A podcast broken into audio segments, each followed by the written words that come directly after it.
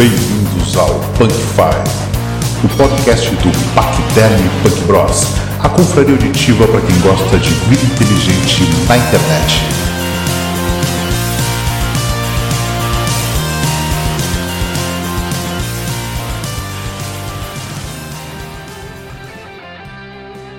Bem-vindos a mais um Punk Five, a sua vida inteligente na internet. Esse é o podcast do Pacderm Punk Bros. E hoje o tema é quadrinhos na sala de aula, quadrinhos como tema de sala de aula, como subsídio, como didática. E para começar, temos os nossos participantes sempre. Então eu sou o Eduardo, eu dou aula de inglês, mas eu nunca usei os quadrinhos em sala de aula, né? E até a minha experiência com quadrinhos é bem pouca, mas estamos uh, aí para ver como é que vai ser. Olá, eu sou o Jorge, eu tenho experiência em sala de aula, dando aula de idiomas, de matemáticas, física e algumas vezes tenho usado quadrinhos para ou caricaturas para dar um pouquinho mais de referência. Olá, eu sou o Lucas. Quando eu dei aula, eu já utilizei os quadrinhos na sala de aula. Fiz alguns artigos né, na, na faculdade sobre isso. Gosto muito de quadrinhos, gostava muito de dar aula, agora já fui para a área da TI e é isso. E aqui quem vos fala é Fabrício e eu utilizo quadrinhos desde que me conheço como professor e inclusive no dia a dia da sala de aula. Eu faço minhas aulas em formato de quadrinhos, muito texto e quadrinhos, texto e quadrinhos. Então eu tenho como experiência, como didática, o uso dos quadrinhos no dia a dia. Bom, então, quero saber as experiências com quadrinhos, Lucas. Quando tu dava aula, como tu utilizava os quadrinhos, o que que, o que, que te motivou a utilizar os quadrinhos para poder dar aula, para poder utilizar esse instrumento que a gente gosta, que todo mundo aqui da sala gosta bastante. E o, é aquele de, de, de ligar o útil ao agradável, né? Eu comecei a utilizar quando eu estava estudando ainda na, na universidade, né? Então ali a gente já começou a ter algumas coisas ligadas ao uso da história oral, né? Outras fontes diversificadas, né? E eu comecei a usar então na universidade onde eu fiz os trabalhos e a minha bibliografia que eu usei foi aquele o Mouse do, do Art Spiegelman, né? O quadrinho aquele que fala da, da história do pai dele, né, que viveu na Segunda Guerra Mundial como um judeu que foi para o campo de concentração e sobreviveu. Depois, quando eu fui fazer os estágios e, e, outras coisas, depois quando eu fui trabalhar mesmo na, na educação, eu me apropriava de alguns temas que a gente estava abordando na sala de aula e utilizava os quadrinhos. Óbvio que nem sempre a gente vai poder utilizar e nem sempre toda, toda aula vai ser um quadrinho, não. Então a gente utilizava conforme a necessidade e a abertura da turma com os quadrinhos. O que eu percebi bastante é que uh, os adolescentes eles gostam muito, eles têm meio uma preguiça de ler. Eu não sei se nessa geração mais nova eles não, te, não tiveram tanto contato com os quadrinhos, né? Mas. Mas parece agora a geração YouTube, né? É, esses novos eu não, não, não consigo entender muito bem, mas até quando eu tava na, dando aula lá, foi 2000 e 2012 até 2015, 16 por aí, a gente, a gente utilizava, né? Mas era, mas era estranho, assim, tipo, alguns é, gostavam bastante, outros não gostavam muito, mas eles não tinham a capacidade de ler um quadrinho, não tinham uh, a familiaridade de ler, né? Poucos eram os que conseguiam ler o, os quadrinhos, né? E, e mesma coisa, Eduardo, tirando uma dúvida agora com o Eduardo, tu nunca tentou fazer um, um, perfil psicológico de um, de um personagem de quadrinhos, uma coisa assim? Uhum. Nunca parou ao ler um quadrinho, tu estava lendo uma história em quadrinhos, por exemplo, assim, né? E tu, tu identificou na, na, no roteiro do quadrinho que o personagem tem, uhum. tipo, sei lá, esquizofrenia, é, bipolar, sei lá, tu, nos teus estudos de psicologia, tu nunca chegou numa conclusão. Não, cara. Não, interessante, cara. Não, eu, nunca fiz isso, assim, mas achei. Mas acho bem interessante fazer. É na verdade, de quadrinhos, a experiência que eu tenho mais completa foi a da biografia do Osamu Tezuka, em quatro volumes, né? Eu me interessei bastante em ler, assim. De histórias em quadrinho, realmente eu não tenho muita experiência, mas é interessante isso de de poder ver, fazer um, tra um traço psicológico, assim, um perfil psicológico dos personagens, né? É, é, porque depende, depende muito do roteirista também, né? O roteirista que faz o personagem, né? Muda, Sim, não, o Superman é... muda dependendo do roteirista, né? Como é que ele age, como é que ele faz, né? Sim, o, próprio o Batman é um prato cheio para fazer um perfil psicológico, a questão da fobia que ele tinha de morcegos, né? Tipo, o medo despertou, até onde eu sei uma parte da história, né? O medo de morcego despertou esse outro lado dele, né? Sim, dá pra usar isso numa, numa aula de psicologia. A única coisa que eu me lembro na faculdade que eu não, não eu não fui muito pra questão dos quadrinhos, na faculdade estava mais ligado em museu, uhum. mas na faculdade eu trabalhei muito, eu fiz muita pesquisa sobre ilustração, né? Que não era quadrinhos em si, a ilustração era o, era o ato de desenhar aquilo que já estava escrito, né? Como se fosse uma uhum. ilustração de um livro, né? Ilustração de um... Então eu estudei sobre o início da ilustração no Brasil, por exemplo. Eu lembro que isso eu mas não, não levei pra frente. Importante também te é, ressaltar que em 2006, né, as histórias em quadrinhos elas entraram no Programa Nacional de, da Biblioteca na Escola, né, o PNBE. Então, desde 2006 até agora, tem uma verba destinada para compra de história em quadrinhos. Né? Então, foram criadas várias adaptações e de literatura, né, ou de outras relacionadas com os temas abordados nas escolas, especificamente para esse projeto. Então, o que que aconteceu? As, as as editoras elas viram que pode ganhar um dinheiro, né, em cima disso e começaram a fazer. Muitas delas são ruins, muitas adaptações da literatura para os quadrinhos são ruins, mas tem várias várias obras que são boas, né, e estão disponíveis na biblioteca dos colégios, né. Nem sei se todas as escolas têm uhum. quadrinhos na sua biblioteca, mas as que eu dei aula tinha era reduzido, né, mas tinha. É, se tu pensar bem, cara, até agora tu tu falando, eu pensando em quadrinho, cara, quadrinho dá pra utilizar infinitas maneiras, né? Pra tudo, né? É. Tava pensando agora no Mortadela e Salaminho. Pode crer. Acho que o Jorge, que o Jorge conhece bem, eu acho, né? Eu conheço, sim. É, mas ele é espanhol. Isso, e eu, e eu me lembro que quando eu, a primeira vez que eu, que eu comprei revista, eu comprei de curiosidade mesmo, eu me lembro da, da estranheza, quanto o quadrinho te passa que é, é de um lugar diferente mesmo. É sim. É que nem a primeira vez que tu lê o Asterix e Obelix, tu vê que não é brasileiro não é americano. Tu sente uma essência de, de, de, outro país mesmo, né? Quando tu lê aquele quadrinho espanhol, Mortela Salaminha, eu me lembro, me lembro como aquilo me causou estranheza no traço, no, no, no roteiro. Aquele de fato não era americano, não era brasileiro, né? Uhum. Era algo bem europeu. Assim, tu via um ponto, tu via um, um quê de outro país mesmo, assim, né? Tu vê também Tanto no Asterix, na arte como... quanto a, é, como, a fala, né? O é, quando tu lê um, quando tu, história, tu lê, né? por exemplo, um, um mangá de ver, um mangá, não esses mangá comerciais, mas tu lê um, tu lê uma história em japonesa mesmo, quanto aquilo te causa estranheza, né? Na verdade,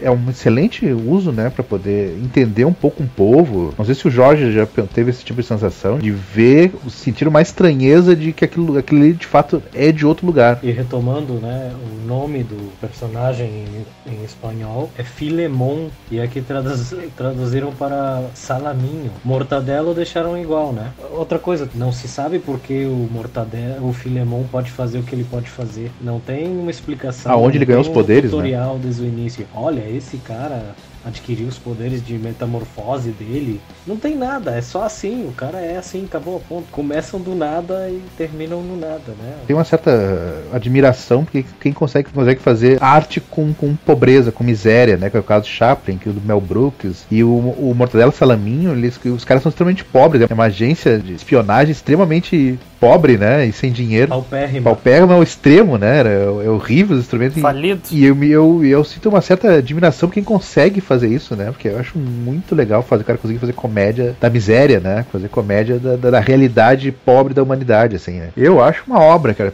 Martela Salamin. Eu acho que passa um, uma estranheza muito gostosa de ler. É, o, o criador deles é o Francisco Ibanez, né? Ele é foi criado em 58 só para não perder o gancho. Uhum. Eu só eu só acharia que, que não pode ser adaptado ao que nós vivemos atualmente, porque ele tem certa atualidade para aquele então, né? A época pós-Franco, a época da Sim. Espanha pós-Franco. É. Então, daí a pobreza que pode ser vista, não, mas essa é a situação. Não dá para adaptarmos agora o que vemos nesses quadrinhos e a certas atividades, é, sobretudo na quando você ensina inglês, ensina outro idioma idioma, aí é que você pode adaptar o quadrinho, que eu acho que é a, a universalidade, né? a parte universal do quadrinho. Muitas pessoas são mais visuais e captam melhor uma imagem e uma explicação. Muitas pessoas somos mais visuais. E esse é o aspecto do quadrinho. O quadrinho pode, em três ou quatro frames, não sei como diga, ou, é, quadros, em três ou né? quatro quadrinhos, quadros,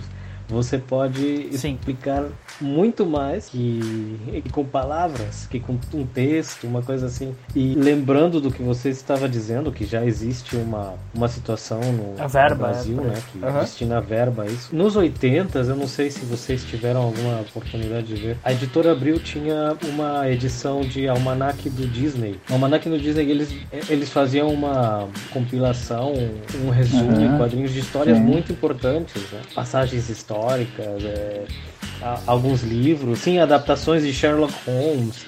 Eu, eu, lembro que eu li, é, não sei, uma, uma adaptação de Guerra e Paz, o Don Quixote, uma coisa assim que eu acho Viagem que naquele então era bastante 80 bom. dias. Sim, e, e, não existe agora. Não existe uma situação parecida aqui. Que, que, eu tenha visto, que eu tenha visto. Até a gente não... consegue achar algumas coisas, eu tinha separado aqui para falar um pouco. Tem uma edição do Superman que é contada a história do filme aquele Metrópolis, sabe? Ah. E eles misturam Superman com o Metrópolis do, do Fritz Lang lá. Ah, eu vi isso, eu vi a capa, não, ah, não cheguei a ler.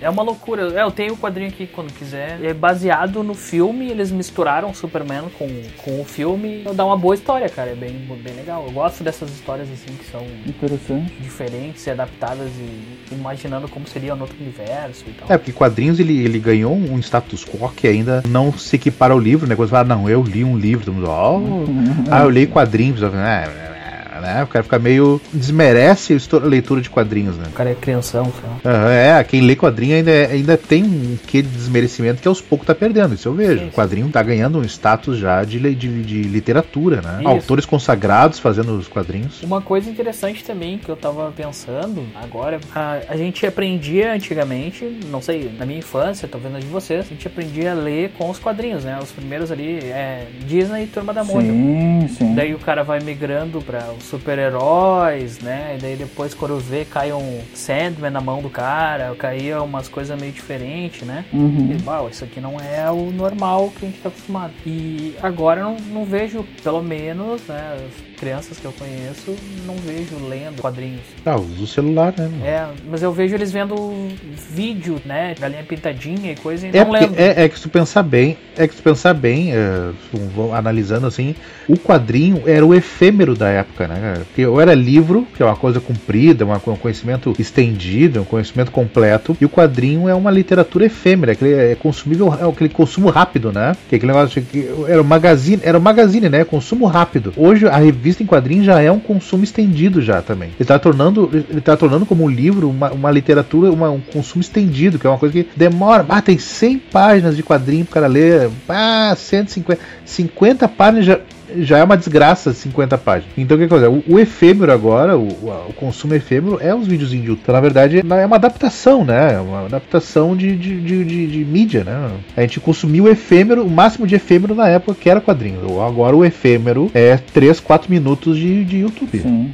pode crer. O que eu percebo também, todo mundo percebe, as bancas saindo, né? As editoras, abriu aí, foi pro saco agora há pouco, uhum. né? Isso tá mudando, é, vai mudar, não, não tem muito o que fazer, né? Tem muita coisa boa que são lançadas às vezes e não chega para nós aqui também, né? Principalmente lá da Europa, né? Tem um monte é que, coisa que não chega é, no Brasil ainda, né? Eu não sei quem teve a maldita ideia, teve ah, o brasileiro não lê. Aí que os caras fazem, o cara pega uma revista, um livro, transforma num produto de luxo e põe um preço exorbitante para poder compensar o número de tiragem menor.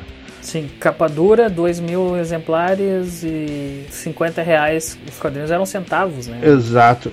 Ah, como é que tu quer que a, leitura se difunde? Porque quando tu compra um livro, tu não quer se desfazer, porque tu gastou muito dinheiro naquele livro. Porque um livro não, o livro é uma coisa para tu ler e jogar em cima do no banco, jogar, entregar para um cara do lado, assim, ó, tá, acabei de ler, toma. Sim. E eu tenho pena de dar o livro pela fortuna, que eu não tô, não tô entregando uma leitura, tô entregando 50, 60 reais pra pessoa. Aqui o problema do Brasil é isso. Tu, às vezes eu quero, eu compro um livro, eu quero que as outras pessoas leiam o livro que eu acabei de ler, só que eu, eu gastei uma fortuna nesse livro e eu tenho pena de dar o livro. Eu tenho pena de dar o livro pela fortuna, que eu não estou não tô entregando uma leitura, estou entregando 50, 60 reais para pessoa. Voltando para o tema do, dos quadrinhos na sala de aula, é, a gente consegue trazer adaptações. É, eu utilizava muito tiras, né? Então pega lá Mickey Náusea, tu pega o Agar, né? Tu pega o próprio da turma da Mônica, algumas coisas, e tu analisa, pega essas tiras e analisa, né? uhum. né? As próprias tiras do fantasma, né? É mais fácil, né, deles eles terem acesso a essas tiras. E é bem versátil também, porque pode ser uma linguagem universal, né? Tem quadrinhos que não tem diálogo. Só desenho e a pessoa entende. Quem é que, quem é que não odiava o, o Mancha Solar, o, o super-herói brasileiro mais sim, tosco sim, do mundo? Já entregou a idade. O próprio X-Men, né? É legal de trabalhar com, com o pessoal, aquela. Mas é, são já temas batidos, né? Que a galera já sabe que a questão ali é muito forte dos Estados Unidos, da questão do preconceito, né? Racial. Então, tu vê muito bem ali a figura do Malcolm X, Martin Luther King, né? Representados no Magneto, né? no Xavier. A ideia principal dali é essa, né? Um, são dois líderes que querem ter direitos iguais, né? Conquistar os direitos deles. E um é na base da, da conversa, da, que é o Xavier, né? O o Martin Luther King e o outro vai ter o Malcolm X, o Magneto, né? E várias coisas são importantes, o próprio Pantera Negra, né, que saiu o filme aí, nos quadrinhos, né, ele foi bem importante para representação dos negros, né, no, no quadrinho, e, enfim, várias outras outras questões dentro do, dos quadrinhos da Marvel, da DC. Por exemplo, a Mulher Maravilha vai ser criada lá para uh, pedir que as mulheres tenham força, que vão trabalhar, né, que antigamente as mulheres não, não, não iam trabalhar nas fábricas, era diferente, né? Então criar que a mulher é super poderosa ela tem o poder, né, de aquele chamativo para que as mulheres uh, fossem o esforço de guerra, né, porque os homens estavam todos no o próprio Capitão América, os outros quadrinhos que surgem, né, nesse viés da, da Segunda Guerra Mundial aí vão ser criados vários personagens para atender esse espírito americano, enfim. E a gente pergunta, ah, não tinha, né, no, no nazismo lá os caras não usavam, né, essa a questão do quadrinhos, né, eles, era diferente, eles não, não curtiam a arte dos quadrinhos lá, né, os nazistas. Então a gente não vai ter um super-herói nazista na Segunda Guerra Mundial, por causa da questão da arte, né? Eles achavam que era uma arte que não era arte, que não fazia parte, então eles eles queriam mesmo era a arte pura, clássica. Né? É porque Hitler incentivava a arte clássica, né? grega, como, como a arte verdadeira, né? Isso, isso. É, como, como arte, né? O resto que não estava fora daqueles padrões. E outras, outros quadrinhos também, assim, só para não perder o foco, já falando assim, que eu acho legal, que a gente consegue trabalhar algo legal na sala de aula. Quadrinhos do Joe Sacco, não sei se vocês já leram. Não.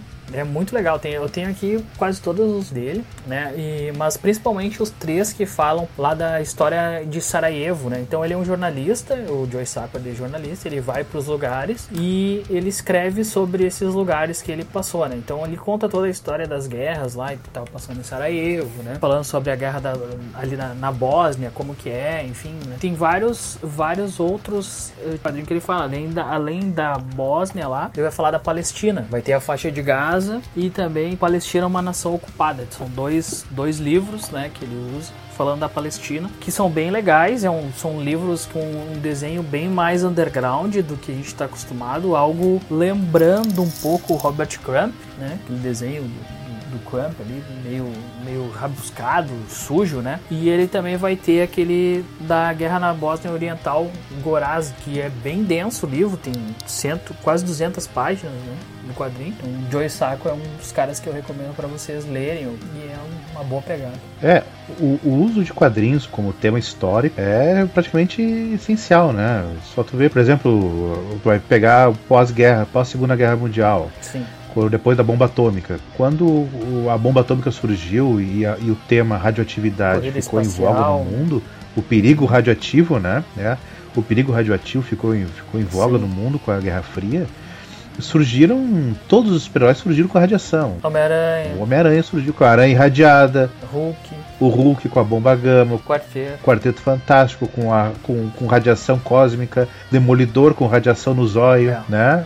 O Superman ganhou kryptonita radioativa, né? Então você vai observar que a radiação entra no mundo dos quadrinhos de, de, onda, né? De enxurrada, né? Então é o reflexo da Guerra Fria, assim.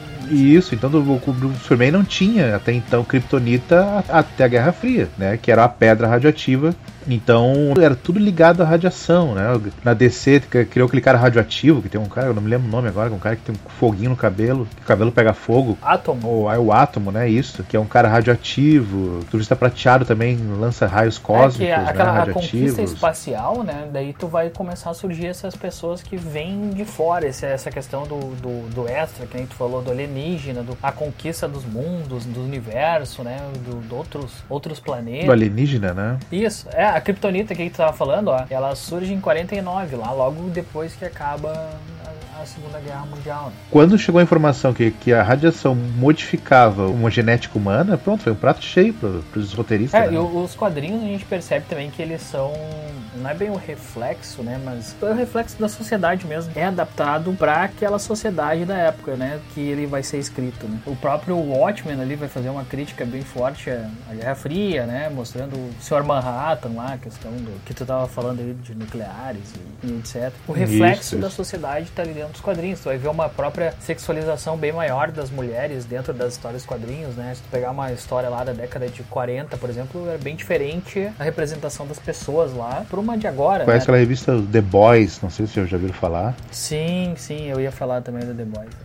É. The Boys, que é o que, é? Que mostra que os super-heróis são pessoas com tantos defeitos humanos e sem mais defeitos porque eles têm poderes, eles, eles têm um ego lá em cima, então. Eles causam mais estrago, né? É, eles estão acima da lei, né? Os, os super-heróis. Então eles, têm, eles podem fazer o que eles quiserem, que não são punidos pela lei do homem. Então ele mostra um lado perverso e cruel dos do super-heróis. E os The Boys estão lá para corrigir esses caras. Então a questão da sexualidade, da, da, da violência e mostrando que os super-heróis não são aqueles deuses perfeitos, né? Como super Superman sempre mostrou. E fui, Outros que a gente pode analisar também, levar, além do Batman, do Superman, dos, dos mais conhecidos, assim, vocês têm tem algum, tipo, ah, tem o Mouse, que eu já falei antes, né? Aquela história do Art Spigman ali, é um quadrinho que ganhou o prêmio Pulitzer, né?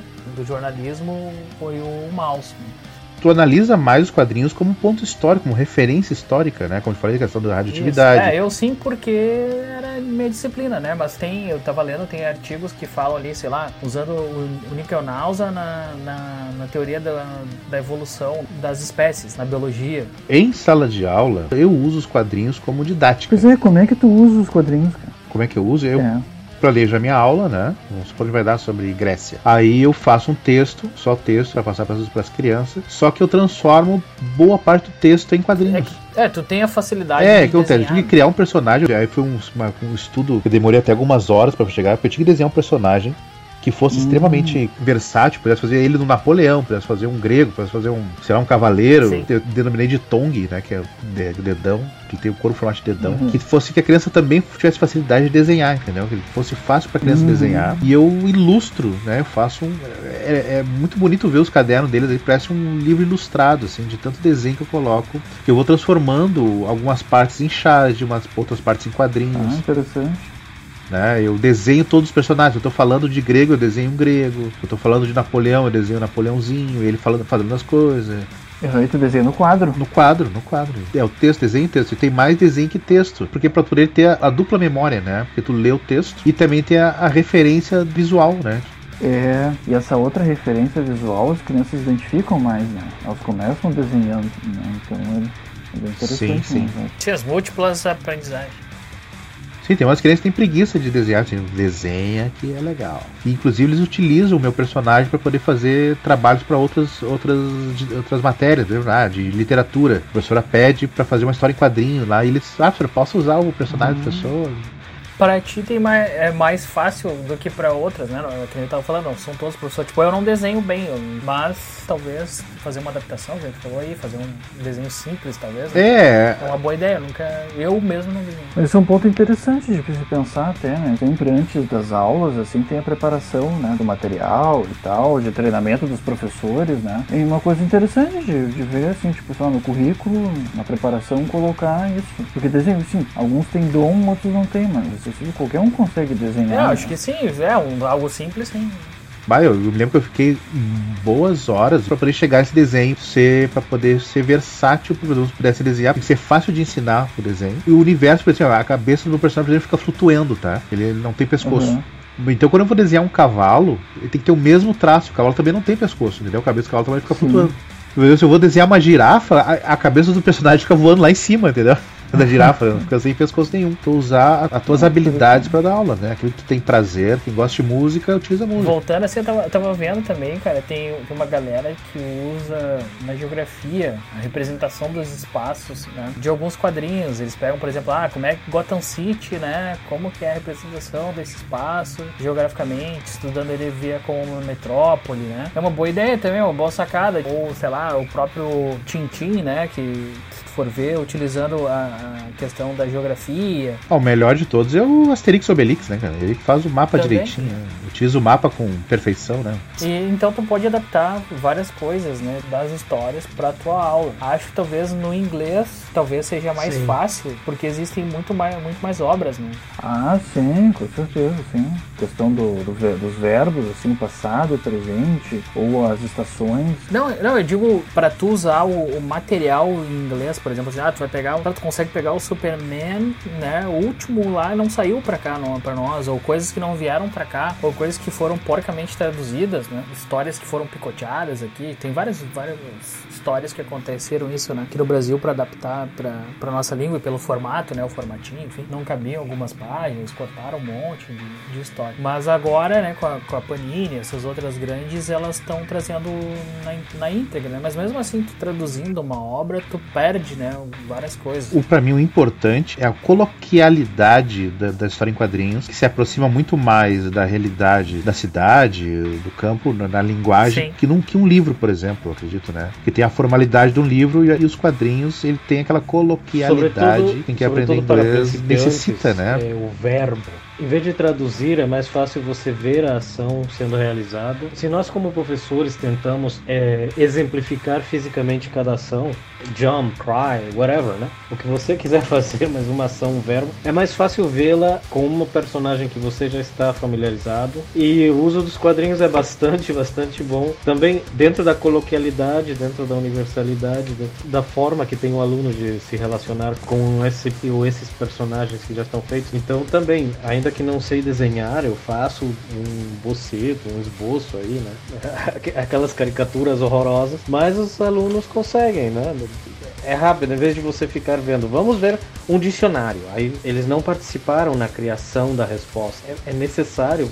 Algo construtivo, né? Que os alunos constroem a Exatamente isso. Igual que nós construímos nosso, nossa aprendizagem. E é mais fácil você ajudar eles construírem com algo pré-fabricado e não dar a resposta completa. Usando um quadrinho, usando uma charge, assim se diz, charge. Isso. Uma ilustração, uma tirinha, usando só um, uma parte da representação desse personagem. Um trecho, um, né? Um trechinho. É mais fácil eles construírem a resposta que receberem a resposta já toda, completa. Você participou na construção do teu próprio modelado da nova informação. Não traduziu, fez, viu, observou, entendeu, internizou. Esse processo é mais fácil utilizando informação visual. Vai chamar a atenção deles, vai ser uma experiência que eles mesmos fizeram com o professor, então gera uma intimidade na aprendizagem. Eles fizeram, eles construíram, eles viram fazer. O professor estava desenhando na frente deles, né? sabe? Esse tipo de coisas fica. E é de muito diferente de copiar ou de ver algo já feito, já completamente. Ah, que, que é isso? Isso é isso. Acabou, a resposta é está que, ali. É que letra é repetição de código, né? Só um código ali que tu sempre repete, né? Desenho é uma coisa que tu constrói, Além de né? tu tá desenhando, que, que a gente falou da habilidade, mas a, além disso, eu acho interessante tu levar os quadrinhos pra sala de aula para eles perceberem que existem outras formas deles conseguirem entender o, o mundo ou entender aquela disciplina que está sendo tratado, o assunto. Que é uma das brigas do Pachyderm Punk, né? De novas fontes de pesquisa, né? Novas fontes onde tu vai, onde tu consegue pesquisar algo, entender algo que aquilo ali é datado. Tu tem que saber que aquilo ali é datado, né? Tu não vai pegar, por exemplo, ah, vai chamar o Tintin de machista. Pô, aquela sociedade onde foi feita lá, ela era machista, né? Ela era eurocêntrica, ela era tinha aquele pensamento diferenciado, né? O próprio fantasma, né? Se tu for ver ali as tribos indígenas, como são retratadas, né? Ali os africanos, tu não pode ficar muito nessa, nessa vibe aí. Tu tem que abordar outras coisas. Por exemplo, né? Tu vai pegar lá o, o, o, fantasma insere uma história lá daquela que quase sempre era pirataria, né, que estava envolvida ali dentro da, das histórias pega aquela pirataria e transforma, ah, como é que é a pirataria hoje em dia, né? É diferente do que era antigamente, continua igual, continuam tendo os caras que roubam, né, os, os grandes navios, né? Existe isso, não existe, enfim, fazer toda essa questão de pensamento com eles via uma fonte diferente do que eles estão acostumados a, a ter, né? Tipo, é o filme, que é o YouTube, que é livro. É, dif é diferente, assim, o que eu percebo que eles olham assim, basta mas tinha, mas existe uma história lá que fala da guerra, né, de, da Bósnia, uma história em quadrinho que fala da guerra da Bósnia, é, mostra pra eles coisas que eles nem viram em filme, não viram, não leram nada, né, em outro tipo de, de material. Quando eu, vou falar, quando eu vou falar sobre a Segunda Guerra Mundial e quero falar sobre as bombas atômicas, não tem, não tem outro jeito, né, cara? Eu ponho a animação, né? Aí eu vou utilizar de ser uma animação, que é uma adaptação dos quadrinhos do Gens Pés Descalços. Sim, que é fantástico, né? Esse mangá, né? A cena, a cena da bomba atômica é algo assim que chega a gelar a espinha, né, cara? É como o Jorge, é como o Jorge falou, é tu dar meios para o aluno construir a informação. Se ele se, se agrega só uma mídia, como o YouTube, como filme, ou como Facebook, WhatsApp, WhatsApp. O próprio livro didático. É, se tu, se tu mantém eles fixo, se tu não apresenta, que esse é o papel do professor, de apresentar que existe novos meios de construir conhecimento, que não só esse efêmero da, da, do digital ou do livro, né, que é clássico, se por exemplo botar como livro clássico e o vídeo e o vídeo moderno. Existem outras linguagens, existem pinturas, existem uh, esculturas, então que dá sim para analisar que dá sim para tirar um conhecimento adquirido não de maneira dada, né, como diz o Jorge, não de uma maneira uh, simplesmente jogada no aluno, e sim que o, que o aluno construa. Tudo já mastigado, tudo já resolvido. Regurgitada na boca já a informação, né? Regurgita no cérebro dele. Uma das maneiras que tem na, na escola, tu tem aquela escolha de escolha do livro didático, né? Isso. Sim, sim, sim. Também. Então eu, eu sei que eu, eu. Essa é uma maneira, não estou dizendo que é a correta, dizendo que é a melhor maneira de escolher um livro didático. Ao ler o livro didático, uma das coisas que eu mais levo em conta é a quantidade de fonte primária, né? Ou seja, fotografias, pinturas, cartas, né? Que pode ser transcrita, né? Mas cartas com textos originais uh, e não textos do, do autor do livro, né? Sim, tem uns que são muito chatos, que é só a visão do cara, né? Exato, então eu quero que o aluno olhe o objeto em loco, né? Então, se tem pintura, se tem quadrinhos, se tem esculturas, foto de escultura, foto da população, foto da. Quanto maior número de fonte primária, para mim, melhor é o livro didático. Não me importando muito com o texto, porque o texto é eu que vou produzir. E eles vão produzir o pensamento deles.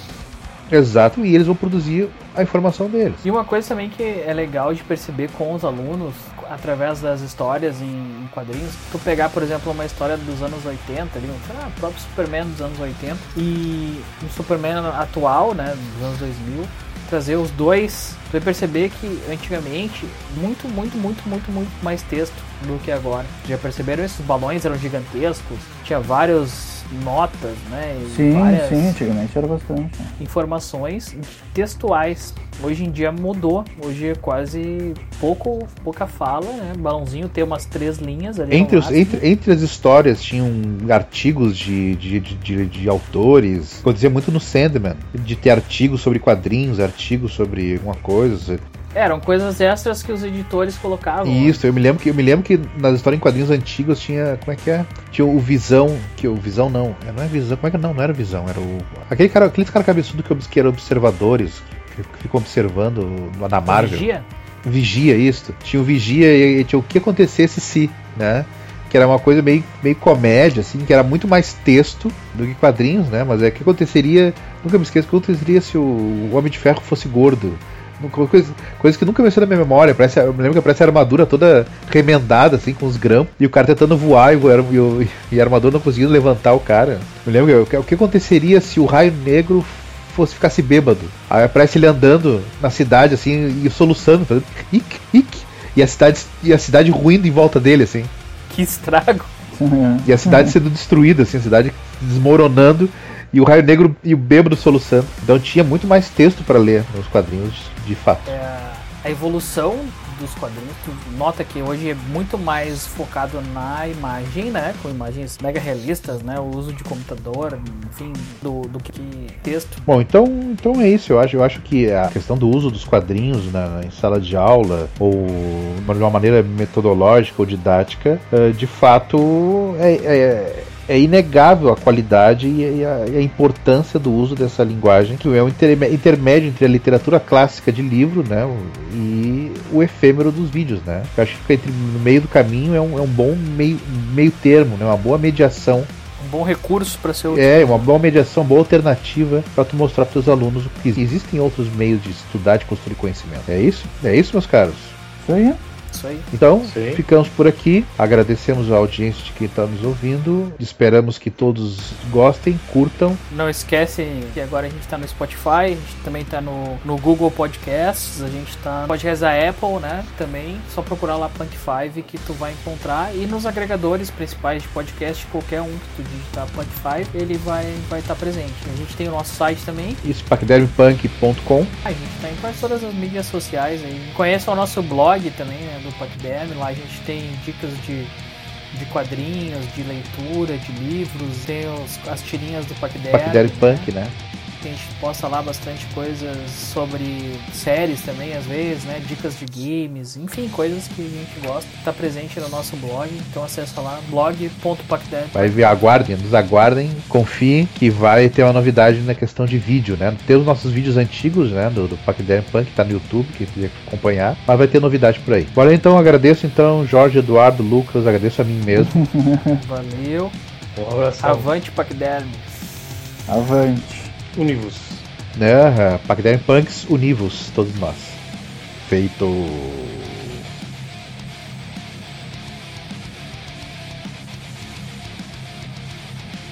Superman foi humanizado, tanto no filme, né? No, é um Superman já humanizado, com defeitos, né? O do Zack Snyder, né? Primeiro Superman, eu não sei, ele, ele causa várias coisas merda ali, né? Tanto que o Batman vai ajudar as pintas da explosão, quando o Super-Homem luta lá e quebra tudo, os prédios. Acho que esse do cinema, agora na liga, que tentaram dar uma humanizada nele, mas no início lá ele era meio racional lá. Ele é esse Superman filho da puta, que quebra, que destrói, que é sombrio, é. Isso. Só pelo fato da, da cena aquela que mais, mais me causou estranheza do Superman, que se desentende com um caminhoneiro, que joga uma latinha na cabeça dele e o cara destrói o caminhão do, do, do cara. Descontrolado, né? É, ele se descontrolou. Imagina, tu, tu, tudo bem, o cara te jogou uma latinha e tu acabou com o emprego do cara destruindo o caminhão dele, né? Isso quem? O, o Superman? É, tu não viu o filme ainda? Não vi, cara. é. puxa pra um anti-herói, né? Não, é. na real ele continua sendo o herói, né? Mas é um herói. Ele não se preocupa assim, ah, vou ter que lutar com os ódios, eu vou quebrar tudo e foda-se.